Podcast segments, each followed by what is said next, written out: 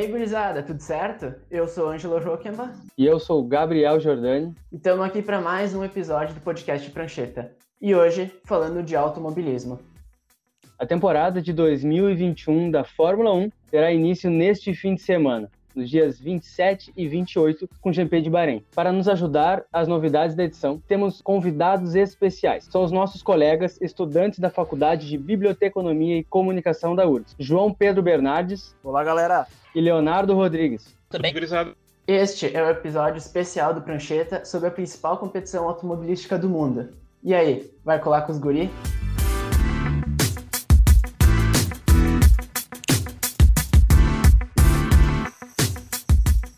algo Para sanar as dúvidas dos ouvintes que não acompanham de perto as corridas e a tabela de classificação, tu pode, João, nos resumir um pouco como funciona a competição, quantos pontos vale cada posição, que determina a pole position e o que mais tu achar necessário para quem quer começar a acompanhar? Então, para a gente falar primeiro da, da, do regulamento, a gente tem que falar um pouquinho do ponto histórico da Fórmula 1. A categoria Fórmula 1 já existia mais ou menos nos anos 40 e no ano de 1950 ela foi transformada em campeonato mundial. Desde então já foram mil. Agora vai ser, ah, se eu não me engano, pelo que eu vi na transmissão hoje de manhã do treino livre, ou a gente tá gravando na sexta, essa vai ser a corrida de número 1036, esse grande prêmio do Bahrein, que acontece nesse final de semana. E como é que funciona um final de semana da Fórmula 1? Sexta-feira, são duas sessões de treinos livres, cada sessão de uma hora. No sábado, tem uma sessão de treino livre, mais uma hora, e o treino classificatório. Como é que funciona o classificatório?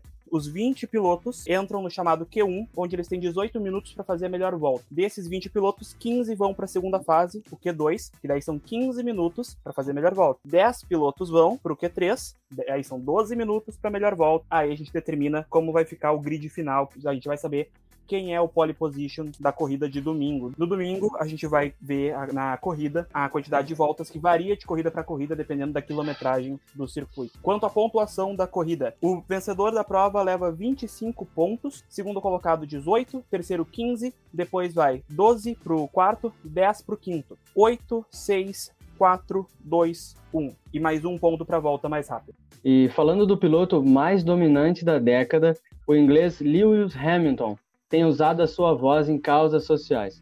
Chegou a ser proibido de usar camisetas com protestos do Black Lives Matter, tendo que assim usar a criatividade e protestar pela haste do óculos dele. Eu quero saber agora do Léo, quão importante para ti são os posicionamentos dele em meio a um ambiente elitista que é a Fórmula 1 que a gente conhece.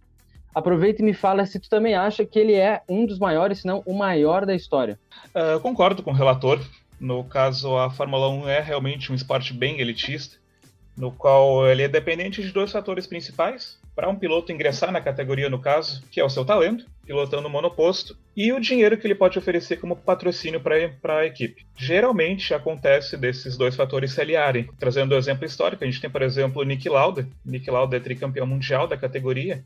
Ele começou como um pay driver, no caso, só contextualizando, se chama de pay driver o piloto que paga para estar no grid, ele tem um certo talento, mas no caso o fator predominante é pagar pela sua vaga. No caso ele pagou para entrar, mas o seu talento acabou sobressaindo. Uma hora ele acabou sendo contratado exclusivamente pelo talento. O patrocínio já vinha naturalmente. Agora trazendo para o Hamilton, é verdade. Inclusive o Hamilton ele sempre conta essa história, geralmente quando ele é abordado pela mídia, sempre acompanhando os sucessos dele, que ele cresceu em um ambiente pobre. A família dele era pobre, no caso. Ele conta que a mãe dele teve três empregos e o pai dele teve que abdicar de muita coisa para que ele pudesse correr na infância, os campeonatos de kart, os campeonatos locais que ele tinha. Desde jovem ele já demonstrou um talento enorme. Inclusive tem uma história engraçada que ele gosta de contar que uma vez o Ron Dennis, que era o chefe de equipe da McLaren, ele foi o chefe histórico da McLaren durante a época do Senna, por exemplo. Ele era chefe da equipe naquela época. Ele foi acompanhar uma corrida de kart do pessoal e no final da prova ele estava dando autógrafos para gurizada. Aí o Hamilton chegou, abordou ele e perguntou para ele, se apresentou no caso, que meu nome é Lewis Hamilton Hamilton e eu gostaria de pilotar um dos carros dessa equipe um dia. Ele deu o número dele para ele e disse: Olha, em nove anos, daqui a nove anos a gente conversa. Só que acabou não levando todo esse tempo. Ele, logo, o Lewis Hamilton ele foi contratado pelo programa de jovens pilotos da McLaren em 98. Ele tinha apenas 13 anos. Ele já era extremamente talentoso, já era campeão em diversas categorias de kart. Aí a carreira dele foi progredindo, ele foi sendo campeão na Europa. Isso tudo obviamente, lutando contra o racismo, eu vou falar um pouquinho mais pra frente, e até ele chegar na categoria, no caso, na, na McLaren em 2007, que foi o ano de estreia dele na Fórmula 1. Inclusive, foi uma decisão bastante contestada até do ponto de vista técnico, porque ele ia fazer parceria simplesmente com o então atual bicampeão da categoria, o Alonso, Fernando Alonso, e muita gente se perguntou se ele, se ele seria páreo, se ele daria conta daquele ambiente da McLaren, tendo que lutar contra o Alonso, né, no caso. E acabou que ele deu bastante conta, inclusive. Os números deles naquela temporada, na temporada de estreia dele, foram praticamente idênticos. Inclusive, o Hamilton chegou na última, na última prova daquele campeonato no Brasil disputando o título, que acabou indo para o Kimi Raikkonen da Ferrari, mas ele mostrou o cartão de visitas dele. Ele era um piloto extremamente talentoso. E foi vir a ser campeão também em 2008. Logo naquele fatídico GP de Interlagos lá naquela última volta do time Glock. Mas é bastante verdade esse aspecto simbólico que carrega a carreira dele, dele ser o único da categoria hoje, e isso simbolizar, inclusive, uma mudança de paradigma, né? Por ele ser esse símbolo de resistência, ele teve que quebrar barreiras, ele também conta diversas vezes que ele sofreu racismo durante as categorias de base e que ele não deixou se abaixar a cabeça, e que, inclusive, agora o papel dele na Fórmula 1, sendo, sendo esse embaixador da causa, no, no caso, é, inclusive, propor a diversidade e que outras crianças, outros esportistas que queiram seguir a carreira no automobilismo não tenham que passar pelo que ele passou. E no caso, a pergunta, a provocação sobre ele ser o maior da história, eu concordo. Ele já tá indo, no caso, já tá arrumando a ser o maior da história em números absolutos. Ele já é o maior vencedor de provas e também o maior. Ele também já tem o maior número de pole positions. Ele tem o mesmo número de títulos do Schumacher também, e agora ele vai batalhar isso pelo seu oitavo título para se tornar o recordista absoluto. Mas tem aquela máxima né, na Fórmula 1 que às vezes não, não se dá para medir um piloto apenas pelos números absolutos, que também teria todo aquele aspecto simbólico de, da dominância em sua era. Então, o Hamilton, eu acredito sim que, para mim, para mim, ele já vai se tornar o maior da história, conquistando esse oitavo título, para mim, incontestável. Mas tem gente que prefere dividir esse título de maior da história com ele com o Romanuel Fangio, que foi o pioneiro da categoria lá nos anos 50, conquistando cinco títulos, com o Ayrton Senna e com o Michael Schumacher, que ele é heptacampeão da categoria. Sobre essa questão do, do Hamilton ser o melhor piloto da história, eu vou concordar com o Léo nesse ponto até porque em números absolutos ele é o melhor da história, mesmo que ele esteja ainda empatado em número de títulos com o Schumacher. Só que a pergunta, Fulano é o melhor piloto da história, é uma pergunta muito subjetiva, porque depende muito das preferências da pessoa que está respondendo. A pessoa pode dizer Fangio, pelos cinco títulos. A pessoa pode dizer Jim Clark, que fez história nos anos 60. Nick Lauda, principalmente pela história de superação dele. Ayrton Senna, nem se fala, maior piloto brasileiro. O maior piloto brasileiro de todos os tempos, sim. Muita gente diz que é o Piquet, muita gente diz que é o Fittipaldi, mas não, é o Senna o número tá aí para isso. O jeito de pilotagem, as corridas históricas, então tudo isso conta a favor do Senna nesse ponto. Tem gente que diz que é o Schumacher, apesar de eu discordar um pouco do ponto do Schumacher. Tá, ok, tem sete títulos, tem 92 vitórias, 91 vitórias, perdão. Só que o Schumacher, ele também foi conhecido por um jogo de vez em quando muito desleal. Vamos conhecer, vamos relembrar, por exemplo, 1997, última corrida da temporada, o GP da Europa em Jerez de la Fronteira. A briga pelo título foi para a última corrida, era entre Schumacher e Jacques Villeneuve, da Williams, Schumacher já na Ferrari, e em uma das tentativas o Schumacher fez um movimento, a intenção dele era, era tirar o Villeneuve da prova, acabou que o movimento não deu certo, ele deu um choque de na, na lateral do carro do Villeneuve, acabou que o Villeneuve continuou na prova, o Schumacher parou, e esse movimento foi considerado ilegal e absurdo pela FIA, e ele acabou desclassificado não só da corrida, como do campeonato inteiro. E claro, o Hamilton nem se fala, o Hamilton é um dos maiores pilotos de todos os tempos, e isso deve se provar esse ano. Ele tem tudo para ganhar o oitavo título mundial, não que seja uma tarefa muito fácil.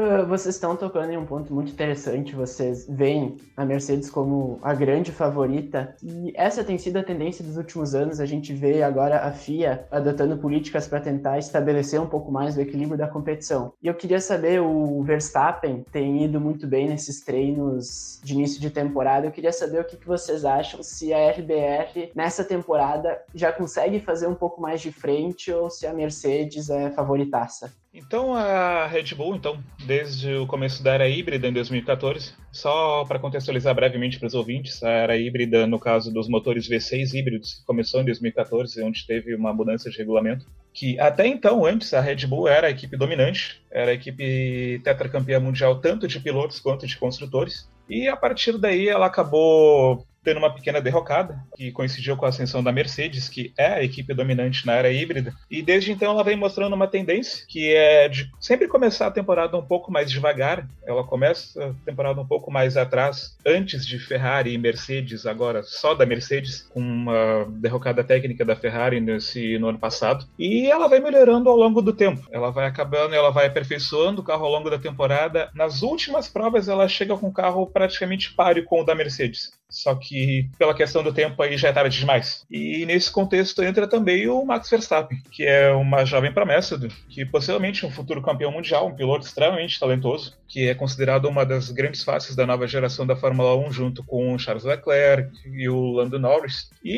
ele, inclusive, é era é ainda até hoje a principal promessa da Red Bull para conquistar um título mundial com eles. Só que aí o problema coincide com a Red Bull conseguir proporcionar um carro para que ele consiga ser feito com eles, o que acaba não sendo o caso. A Mercedes ela acaba tomando uma tendência diferente, que ela começa a temporada geralmente avassaladora, aí com o decorrer da temporada ela acaba um pouco amolecendo, no caso, o ritmo de atualizações do seu carro para focar já no carro da temporada seguinte, e isso acaba possibilitando com que a Red Bull chegue, com que se torne uma, um carro mais competitivo, no caso. E já nesse contexto, entrou o Verstappen, ele tem contrato com a Red Bull até 2023, mas ele tem inclusive cláusulas no contrato dele que permitem que ele saia da equipe caso a equipe não atinja certas marcas, no caso. Não dê um carro para ele o competitivo bastante.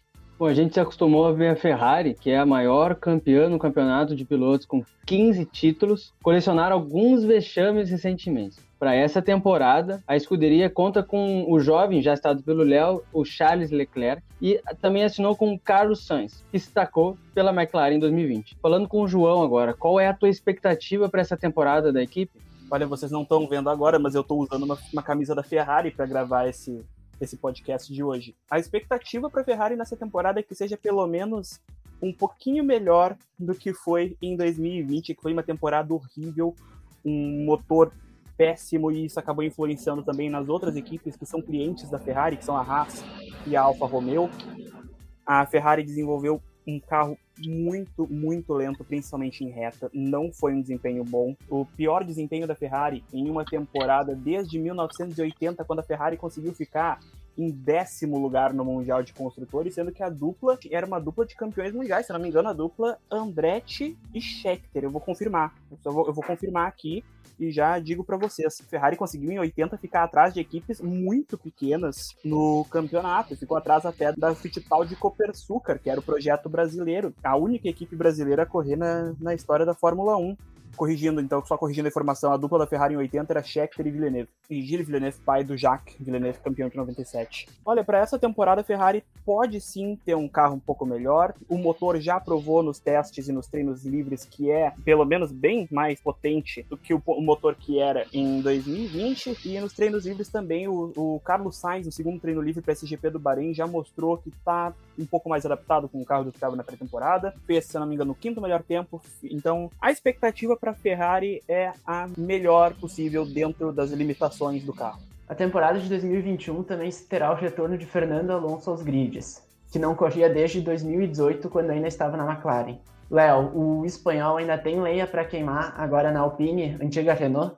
Olha, sem dúvida, eu acho que ele tem. O Alonso ele tem aquela característica de ser um piloto meio, meio bufão, que gosta de centralizar a equipe em torno dele, mas eu não sei se isso vai ser o caso na Alpine. Ele vai ter agora como companheiro de equipe o Esteban Ocon, que já vai vir com a sua segunda temporada com a Renault. Teve seu melhor resultado no GP de Sakira no passado, ele foi segundo colocado da prova. E eu acho que vai ter uma competição bem boa aí. O Esteban Ocon é um piloto rápido, ele foi inclusive piloto de desenvolvimento da Mercedes, ele já correu pela Force India na temporada retrasada.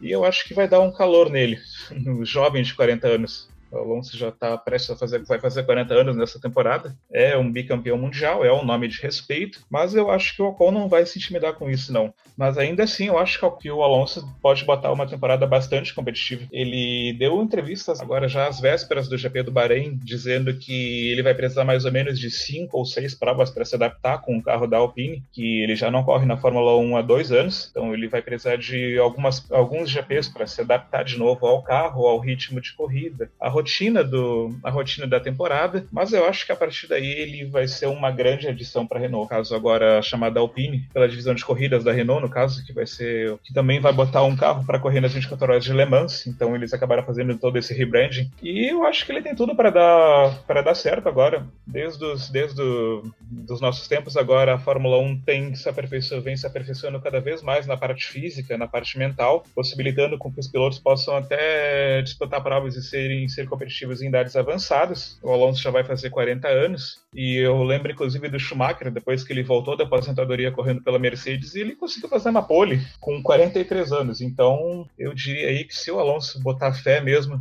ele tem ainda pelo menos aí mais uns dois, três anos ainda correndo a nível bem competitivo na Fórmula 1. Eu tô bem curioso para ver como é que vai ser essa situação do Alonso por dois motivos. Primeiro, que ele ainda tá em recuperação de um acidente de bicicleta que ele sofreu em fevereiro. Talvez por causa disso, ele, e também pelo fato de ele estar tá dois anos fora da categoria, ele não tá indo tão bem assim quanto era esperado dele nestes neste começo de temporada. E o outro ponto é a, é a, questão fora das pistas, porque o Alonso ele é conhecido dentro da Fórmula 1 por ele levar um ambiente um tanto tóxico para a equipe que ele tá. É bem complicado de falar dessa situação, até porque o Alonso, e agora principalmente na Renault, como é que vai funcionar? Porque ele é uma lenda na Renault, ele conseguiu dois campeonatos mundiais pela equipe, então a gente tem que ver como que a equipe vai tratar o Alonso e a gente tem que ver também como é que vai ser a, a situação que o Ocon vai lidar a pressão que ele vai estar tá lidando estando na mesma equipe que o Fernando Alonso.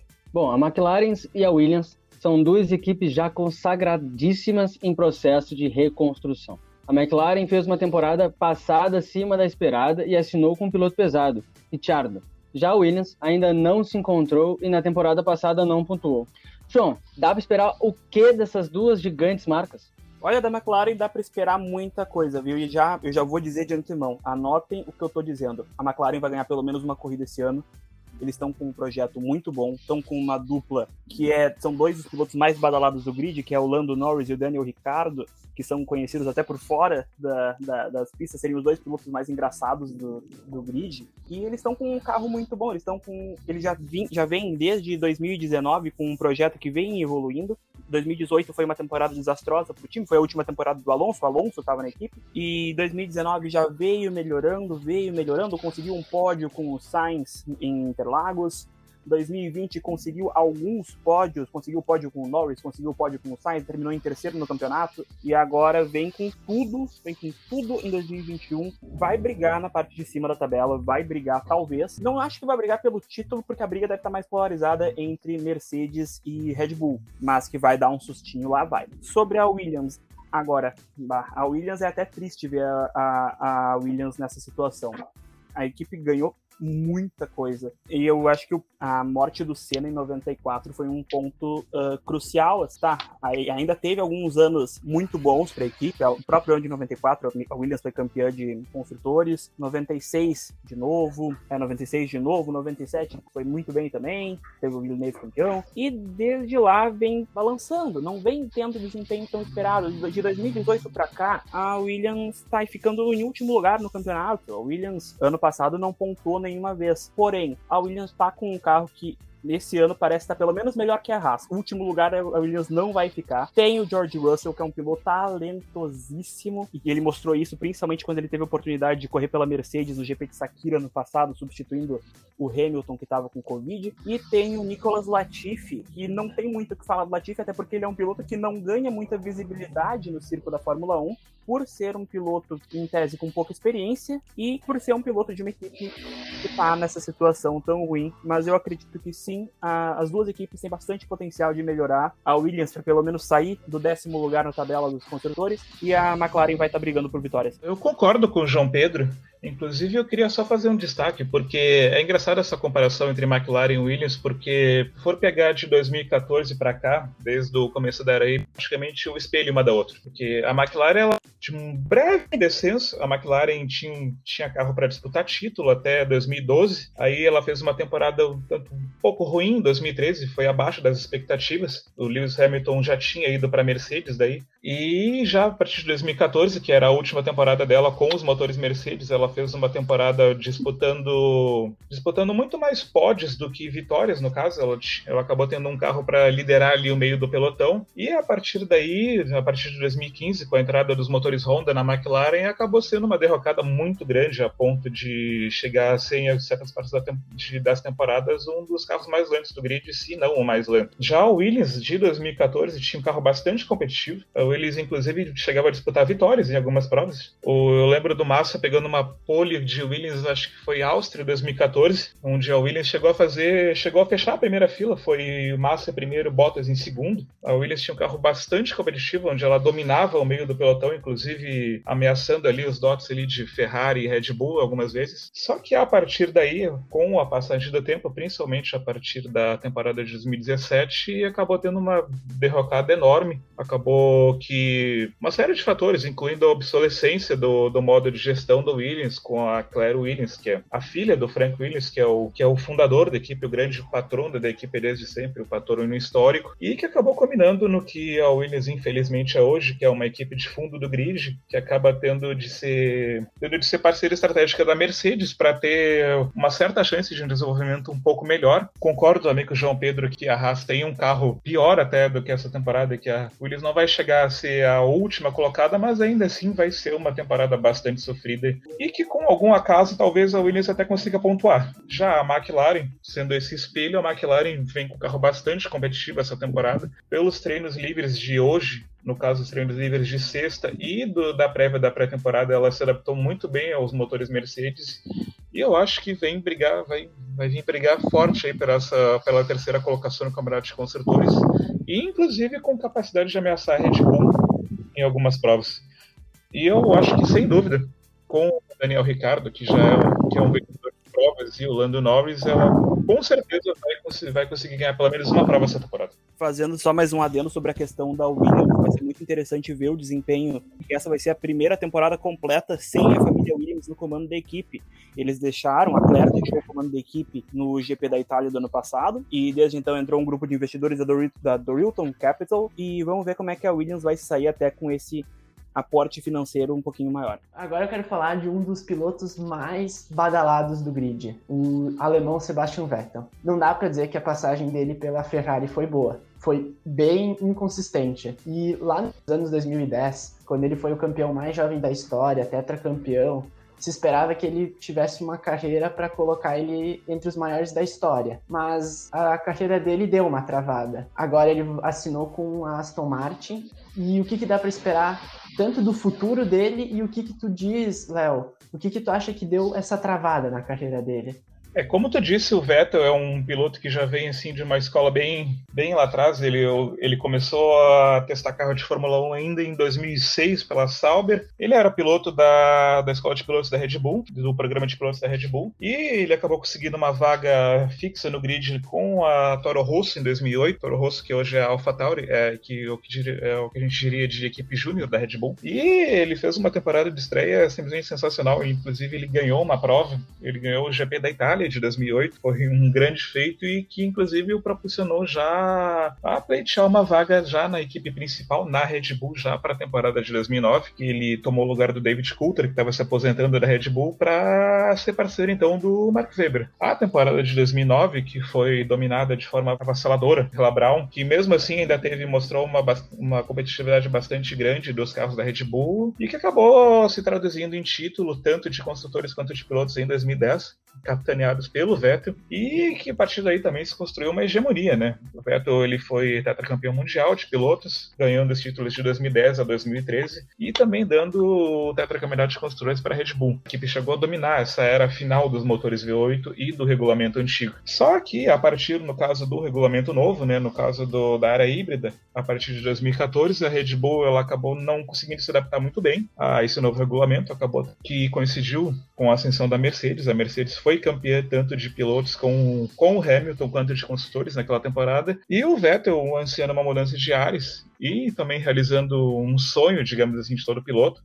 Ele foi para a Ferrari já a partir da temporada de 2015, onde ele dizia que o grande sonho de tanto tanto dele quanto de qualquer piloto praticamente, era conquistar um título mundial com a Ferrari. Aí ele acabou passando seis anos com a Ferrari, ele chegou a fazer temporadas bastante competitivas com a equipe, mas o título tão sonhado acabou não vindo. A gente poderia dizer talvez por uma série de fatores, porque ele fez temporadas competitivas com a Ferrari, ele conseguiu ser, ser vice-campeão do Hamilton, se não me engano, três vezes. Eu não, eu não lembro agora exatamente quais temporadas ele foi, mas ele foi vice-campeão por três vezes. Ele conseguiu, inclusive, ele chegou a liderar temporadas até até acabar pecando em erros capitais e da própria Ferrari perder fôlego para Mercedes ao final da temporada. E eu diria que isso também cabe a isso também dele não ter se adaptado também muito bem aos carros da era híbrida, que os especialistas eles dizem que o Vettel é um piloto que é um, é um piloto extremamente rápido, ele é extremamente talentoso, mas que ele precisa casar com o carro certo, com o ajuste certo para ele e que ele acabou não conseguindo fazer isso com a Ferrari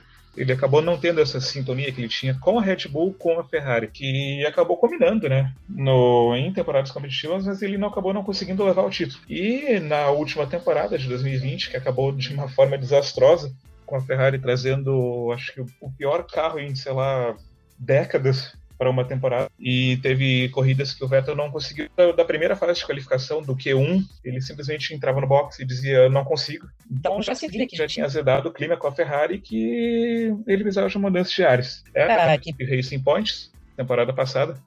Racing Point, que era então Force India já na temporada de 2018 e acabou se tornando Racing Point em 2019. Ela foi comprada pelo Lawrence Stroll, que ele é um bilionário canadense, um bilionário do ramo da moda, e que veio com a condição do Lawrence Stroll comprar essa equipe que o filho dele tivesse uma das vagas. Então, o Lance Stroll acabou sendo um dos pilotos da Racing Point desde então, e ele acabou investindo então num tetracampeão no Sebastian Vettel para fazer parceria com o filho dele para essa temporada. Temporada que essa que parece ser bastante promissora para a equipe, inclusive porque teve um carro bastante competitivo na temporada passada, inclusive rodeado e recheado de polêmica, porque diziam que o carro da Racing Point na temporada passada era uma cópia da Mercedes de 2019, do carro campeão, e que a Racing Point acabou se aproveitando de brechas no regulamento. Obviamente foram repassadas, eles disseram que essas brechas eram possíveis, porque não tinha nada proibindo no regulamento, mas acabou ficando por isso mesmo. A FIA ainda chegou a deduzir 15 pontos da Racing Point por causa dos dutos de freio, o que era uma coisa que não constava no regulamento, não necessariamente, mas a FIA ela acaba às vezes por legislar para essas coisas não ditas. E para apaziguar o clima lá dos protestos, principalmente da Renault, da Renault e da Ferrari, acabou deduzindo 15 pontos da Racing Point que foram cruciais para a McLaren acabar em terceiro no Campeonato de Construtores. A Racing Point acabou em quarto. E então vem para vem essa temporada prometendo bastante. Tendo um tetracampeão, Sebastian Vettel correndo ao lado do Lance Stroll, que é um piloto rápido, eu considero ele um piloto rápido, mas ele ainda é um piloto que peca em certos fundamentos da pilotagem e que eu acho que ele tem bastante a aprender com o Vettel. Então vamos ver como é que ele vai se dar aí, repaginando a carreira na nova equipe.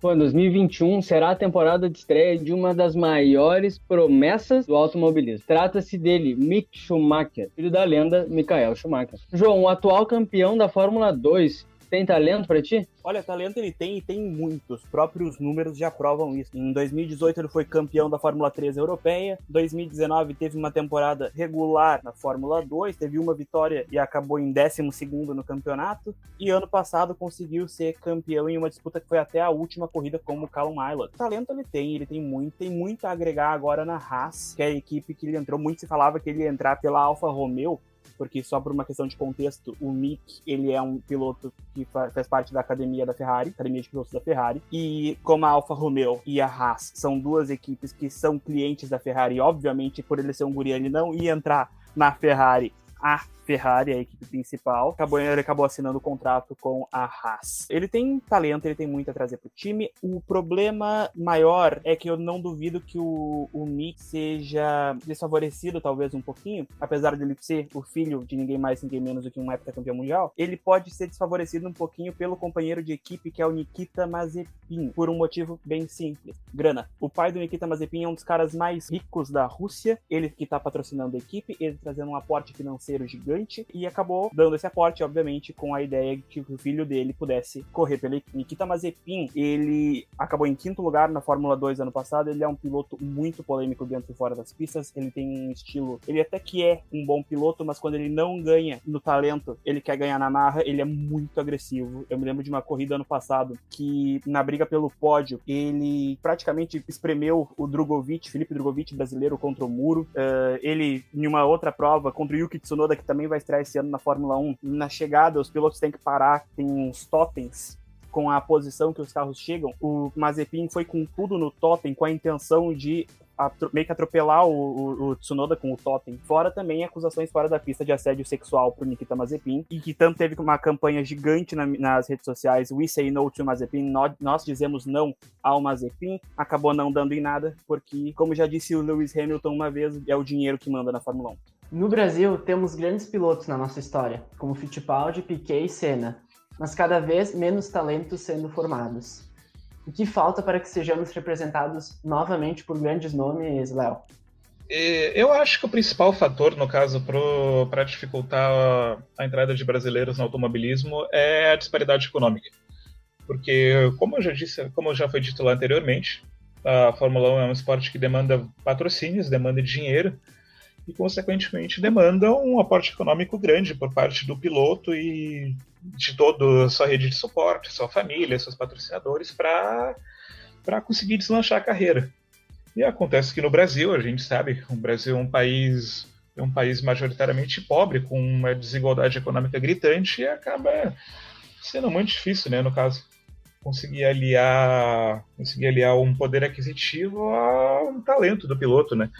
No caso aqui, o, o, roteiro para um brasileiro se tornar piloto de Fórmula 1, piloto de Fórmula, é, acaba, acaba passando por participar dos campeonatos de kart, aqui os campeonatos locais, tanto as ligas de kart brasileiras, sul-americanas no caso, e conforme os resultados que ele vai tendo, ele acaba arrecadando patrocínios ou, ou tira do próprio bolso dinheiro para ir para a Europa. A Europa lá, os campeonatos europeus, regionais, acabam sendo a grande vitrine né, no automobilismo. Um piloto com dinheiro vai para vai a Europa, disputa os campeonatos regionais para lá, vai ganhando, e tem lá suas diversas fórmulas, tem a Fórmula 3000 regional, a Fórmula 3 italiana, tem lá as diversas as diversas categorias de monopostos, até as chanceladas oficialmente pela, pela FIA, que fazem parte até do calendário das fórmulas, que é a Fórmula 3, depois a Fórmula 2 e, por fim, a Fórmula 1, a categoria tão cobiçada, a categoria mais prestigiada. E acaba sendo um caminho bastante tortuoso, leva, olha, leva uma preparação que leva anos, leva, leva muito dinheiro e, tem, e, demanda muito talento. Então, acho que isso é a principal barreira, no caso,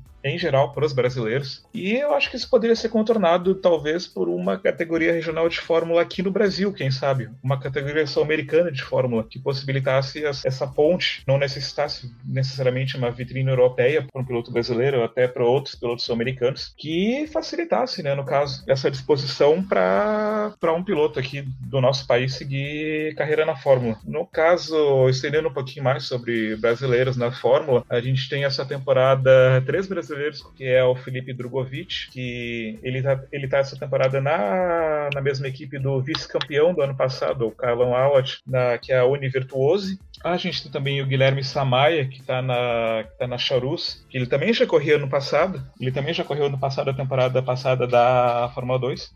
E o Gianluca Petekoff, que é um piloto que promete bastante que ele vai correr essa temporada pela Campus Racing, que ele é, ele é o último campeão da Fórmula 3 regional, inclusive foi mobilizado foi mobilizada uma campanha enorme no ano passado para que ele conseguisse patrocínios para correr, porque mesmo sendo campeão da Fórmula Regional, no, ele não seguiu o caminho natural, que seria, no caso, ascender de nível, entre aspas, e começar a correr na Fórmula 3. Mas no final das contas ele acabou conseguindo bem, ele acabou conseguindo até muito mais que isso, ele acabou conseguindo um lugar na Fórmula 2. E nessa temporada de estreia, o que se espera dele é conseguir, não necessariamente fazer uma temporada muito competitiva, porque tem pilotos na Fórmula 2 que já estão ali há anos. Então o que se espera do Geluca é que ele faça uma temporada competitiva e que ele consiga correr mais ou menos ali próximo ao nível do companheiro de equipe dele, que é o Ralf Boschung, que é um piloto já veterano na Fórmula 2, ele já está há cinco anos na categoria. E é basicamente isso. A gente tem também o Caio Collet, que se não me engano ele vai correr na Fórmula 3 esse ano, e é um piloto que promete também. Fórmula 2 e a Fórmula 3 agora que vão ser categorias que vão, que vão ter cobertura da Band, no caso do canal fechado do Band Esportes, e vão facilitar aí para que a gente acompanhe os pilotos brasileiros aí rumo à Fórmula 1. Ainda falando das categorias de, das categorias de base, né, da, do, da, da Fórmula 1, Uh, eu acho muito curiosa a história do, do Petekoff. O Petekoff, como o Léo falou, ano passado ele foi campeão da Fórmula Regional Europeia. Ele chegou na última corrida disputando o título com o Arthur Leclerc, irmão do Charles Leclerc, piloto da Ferrari. E na briga por uma vaga, o Petekoff foi campeão. E na briga por uma vaga na Prema, que era a equipe que eles disputavam na Fórmula Regional Europeia, por, na briga por uma vaga na Prema, na Fórmula 3, ganhou quem tinha o melhor aporte financeiro. Ganhou o Leclerc, apesar de ele ter perdido o título. Daí o Petekoff ficou sem vaga, ia ficar vai para a Fórmula 3, não vai para Fórmula 3, o que, que vai acontecer? Acabou que aconteceu o que o Léo falou, melhor do que todo mundo imaginava, ele está na Fórmula 2, está na campo. Legal falar sobre essa questão da, da Band fazer a transmissão da Fórmula 2, até porque amanhã vai amanhã sábado, no caso hoje, sábado, o podcast está saindo no sábado, a Band faz a transmissão da segunda corrida da Fórmula 2, segunda corrida sprint, são duas corridas no mesmo dia. A segunda corrida vai ter transmissão ao vivo da Band, então isso vai ser uma oportunidade muito boa para que muita gente conheça o talento talento dos novos pilotos que estão a caminho da principal categoria do automobilismo mundial. Certo, continuando os brasileiros, eu acho que é inegável pensar que o Barrichello e o Felipe Massa foram os principais pilotos brasileiros da década, da década passada. Ambos tiveram momentos emblemáticos, como no GP da Áustria em 2002, com o famoso hoje não, hoje sim do Barrichello que virou meme, e o Massa perdendo o título na última volta na temporada de 2008 no GP do Brasil para o Hamilton. O que, que faltou para algum deles conseguirem ir além e levantar uma taça, serem campeões da Fórmula 1, Léo? Olha, é uma coisa assim parece uma sina que os brasileiros têm desde a, desde a morte do Senna em 94, que a gente teve lá os nossos grandes pilotos competitivos. A gente teve, no caso, a Fórmula 1 desde o Senna até os anos 2000, até hoje, teve um rol bastante grande de pilotos de pilotos que acabaram pelo, que acabaram em equipes de meio de pilotão, mas os mais destacados, né, que eu acredito que a maioria dos brasileiros conhece, é o Barrichello, Barrichello que pilotava pela Jordan, depois ele foi para Stewart no, na metade da década de 90 e conseguiu a vaga da, na Ferrari no, no ano 2000, a vaga que essa que era do Ed Irvine, que era um piloto irlandês, companheiro do Schumacher, que acabou indo para outra equipe, para Jaguar. Ele conseguiu, ele fazia boas corridas, no caso, ele tinha um bom ritmo de corrida, só que ele não conseguia acompanhar o ritmo do Schumacher. E, inclusive, tinha tinha uma polêmica crescente que o Galvão Bueno gostava de alimentar nas transmissões, que, que ele costumava alimentar esse boato de que a Ferrari desfavorecia o Barrichello de propósito, que esse seria um dos fatores pelos quais ele não conseguiria acompanhar o ritmo do Schumacher em grande parte das provas. Inclusive, não querendo fomentar teorias de conspiração, mas eu lembro que em certas provas tinha defeitos que o carro do Barrichello tinha que nunca, que jamais aconteciam no carro do Schumacher, que muito raramente aconteciam no carro do Schumacher. Eu lembro, por exemplo, de um GP do GP do Brasil de 2003, que por ocasião o Schumacher estava fazendo uma corrida ruim, ele estava estava quase fora da zona de pontos, era uma corrida que foi disputada sobre chuva forte em Interlagos, e que o Barrichello acertou na, na troca de pneus, ele estava com um pneu de chuva, ele foi conseguindo um ritmo cada vez mais forte na prova, e ele acabou tomando a liderança da prova uma hora. Ele tinha tudo para ganhar a prova, para tudo para ganhar no Brasil, seria a primeira vitória de um piloto brasileiro desde Senna em 93 aqui, só que acabou por força do destino que o carro dele teve uma pane seca. Sim, eles simplesmente calcularam mal o combustível que eles colocaram no pit stop e o carro do Barrichello ficou sem combustível. É uma coisa que simplesmente ninguém via acontecendo com o Schumacher. É uma coisa quase que amadora. Era esse tipo de coisa que alimentava esses boatos, inclusive aquele fatídico Áustria 2002, que já foi mencionado, do sim Hoje não, hoje sim, que era por ordem de equipe, que o Schumacher estava disputando o título e aqui a Ferrari achou por bem simplesmente dar a vitória que seria do Barrichello. O Barrichello liderou a prova inteira para o Schumacher. Já a questão do Massa, o Massa despontou na Ferrari em 2006 já no finalzinho da carreira do Schumacher. O Massa era piloto da Sauber, ele começou na Fórmula 1 na Sauber em 2001 e logo logo por força do, força do seu talento. Ele acabou, ele também era piloto de, de reserva da Ferrari. Ele testava os carros da Ferrari todo início de temporada, até que finalmente, em 2006, no lugar do Barrichello, ele conseguiu essa vaga na Ferrari ao lado do Schumacher. Inclusive, ele fez uma temporada boa. inclusive mais para o final de 2006, ele conseguiu duas vitórias, inclusive ele ganhou o GP do Brasil em 2006, foi um, uma vitória sensacional, ele dominou a prova de ponta a ponta, e aí ele já vem mostrando que ele teria talento para ser campeão, né? campeão mundial. Em 2007 acabou não dando, a Ferrari trouxe o Kimi Raikkonen da McLaren em 2007 e que acabou sendo campeão no final da temporada. O Kimi Raikkonen acabou sendo mais competitivo, conseguindo um ritmo de corrida melhor que o do Massa. Só que em 2008, invertendo esses papéis, o Massa começou botando um ritmo muito forte no início da temporada e ele já mais para o final da temporada se via que a disputa do título seria entre ele e o Lewis Hamilton. Só que eu acredito que por uma força braba do destino ele acabou não sendo campeão e eu vou falar uma coisa aqui que eu acho que o Massa não perdeu aquele título em Interlagos por causa do Glock a coisa vai muito mais para trás, eu diria até por própria incompetência da Ferrari, porque naquela mesma temporada teve o GP de Singapura em 2008, onde a Ferrari simplesmente errou o pit stop, deixou a mangueira do combustível presa no carro do Massa. Isso fez com que ele perdesse a liderança da prova e acabasse terminando fora, do, fora da pontuação. E teve também outra prova nessa mesma temporada, o GP da Hungria, onde o Massa ele dominou a prova de ponta a ponta. Só que a três voltas do final o motor dele simplesmente explodiu. Perdeu 10 pontos que ele teria por por ganhar a prova, ele perdeu de lambuja, perdeu à toa. Com esses pontos, ele seria sem dúvida campeão. Ele sequer precisaria da combinação de resultados que ele, ter, que ele teria no GP do Brasil em 2008 e que acabou não tendo. O Hamilton conseguiu fazer o resultado exatamente que ele precisava para ser campeão, ele chegou em quinto. E foi aquela tristeza, né, de ter perdido o título da forma que perdeu na última volta. E também, só para só terminar, no caso, que foi a última grande chance de um brasileiro ser campeão na categoria, foi a do Rubinho na Brown, em 2009. Rubinho foi parceiro do Jenson Button na Brown, a Brown, que então em 2008 era Honda, e daí em 2009 ela foi adquirida pelo Ross Brown e acabou virando Brown Mercedes, e que por causa de, de, grandes, de grandes vantagens tecnológicas de um trabalho excepcional de pré-temporada, a Brown acabou se tornando, sendo avassaladoramente a equipe mais competitiva do grid desde o começo. Jenson Button chegou a conseguir seis vitórias seguidas. Ninguém conseguia entender como, como a Brown tinha desbancado equipes tradicionais, então, que eram favoritas ao título, como a Ferrari e McLaren.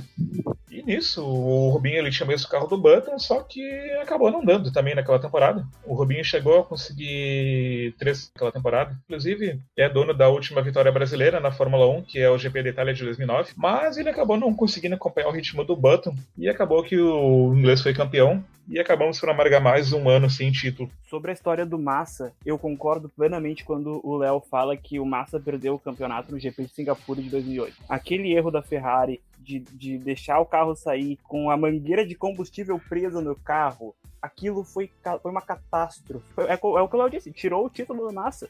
Ele poderia sim chegar em, em Interlagos com uma chance muito mais confortável, uma, uma vantagem muito mais confortável, mas acabou que não, não rolou. E sobre o Rubinho, uma coisa que talvez possa ter uh, influenciado, principalmente no começo da carreira dele, foi que o Rubinho acabou passando para ele, acabou, acabaram passando para ele muito rápido o bastão de você é o brasileiro que vai nos representar, você é o grande nome da Fórmula 1 do Brasil, até porque aconteceu de uma forma muito brusca com a morte do Senna. O Rubinho estreou em 93, teve uma temporada pela Jordan, teve uma temporada média, ele teve uma, uma corrida que muita gente só lembra do Senna, que foi a corrida de, do Grande Prêmio da Europa de 93 em Donington, que o Senna ultrapassou cinco na primeira volta, largou em, largou em quarto, caiu para quinto e conseguiu se recuperar e tomar a liderança ainda na primeira volta. E muita gente se esquece que nessa corrida também foi a, a primeira grande demonstração de que o Rubinho estava lá e ele não chegou para brincar, o Rubinho estava para competir. O Rubinho uh, ficou em segundo por uma boa parte da prova, até que pela uh, a justificativa oficial é que faltou um problema, teve um problema na, na, pressão do combustível. Na verdade, o que aconteceu, o próprio Rubinho explicou numa entrevista esses tempos, o que aconteceu na verdade foi que faltou combustível na Jordan dele. Neste ano, após 41 anos, a Fórmula 1 será transmitida pela Band aqui no Brasil. Para isso, a Band montou uma equipe com nomes como Max Wilson, Reginaldo Leme, Sérgio Maurício e Mariana Becker. E o que, que tu acha que vai ser essa transmissão? Tá numa boa qualidade, João? Qualidade tem, é uma equipe muito entrosada, até porque quem vai transmitir a Fórmula 1 na Band é basicamente o mesmo time que transmitia a Fórmula 1 na Globo. A Band já transmitiu a Fórmula 1, teve os direitos exclusivos da temporada de 1980, que foi vencida pelo Alan Jones. Foi a, talvez a temporada que revelou o Piquet. E o narrador da Band naquele ano era o Galvão, era o Galvão Bueno, narrador da Band. E isso foi uma das coisas que chamou a atenção da Globo, não só para contratar o Galvão, mas também para contra... mas também para comprar os direitos da, da Fórmula 1. Sobre a equipe, é uma equipe muito competente. O Reginaldo Leme carrega anos, décadas de experiência, então ele tem uma visão muito profissional.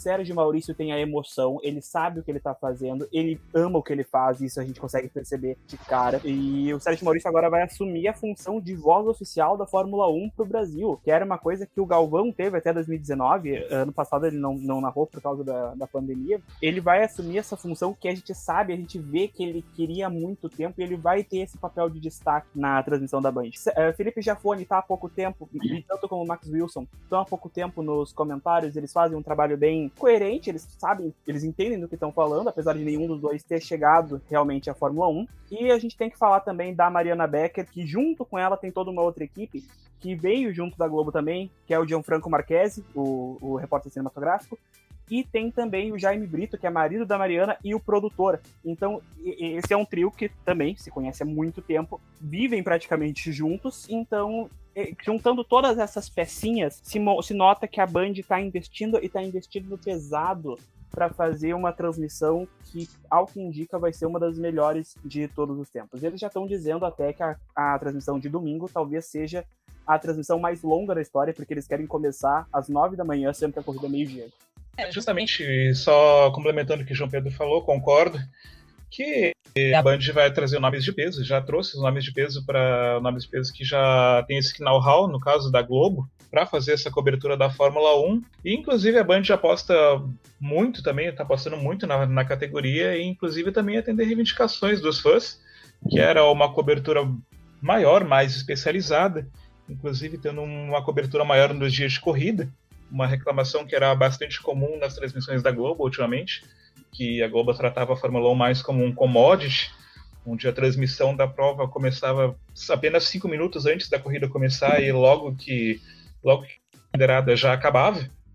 No caso, fãs eles queriam uma experiência maior e a Band está prometendo tudo isso. E eu acho que tem tudo para ser um, um, grande sucesso aqui no, aqui no, Brasil. O Brasil, que no caso é o, a maior audiência da Fórmula 1 em todo o mundo, que a Liberty ela chegou a fazer esse cálculo não faz muito tempo que a audiência brasileira é responsável por mais ou menos 15% da audiência mundial da categoria.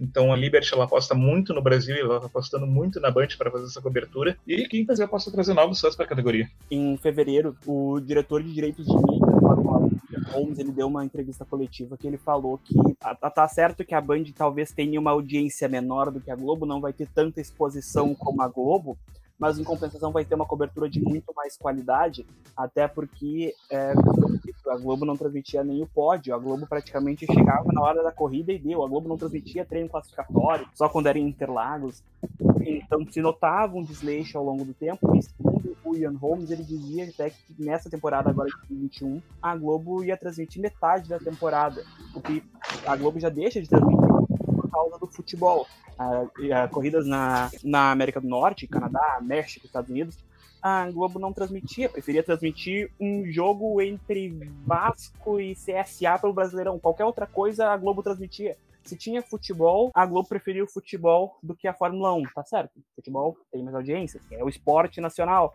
Mas, pô, se a Globo tem os direitos, coloca os direitos. E isso é uma coisa que a Band tá planejando fazer muito. E vamos lá, eu espero que um gostinho nos que vai ser uma cobertura muito decente, uma cobertura de muita qualidade da Bandeirantes. Pois é, galera. Chegamos na última volta, ultrapassamos a bandeira quadriculada e acabou o nosso papo sobre esse esporte automobilístico. Eu agradeço aos nossos convidados de hoje. Valeu, Léo. Valeu pelo papo, gurizada.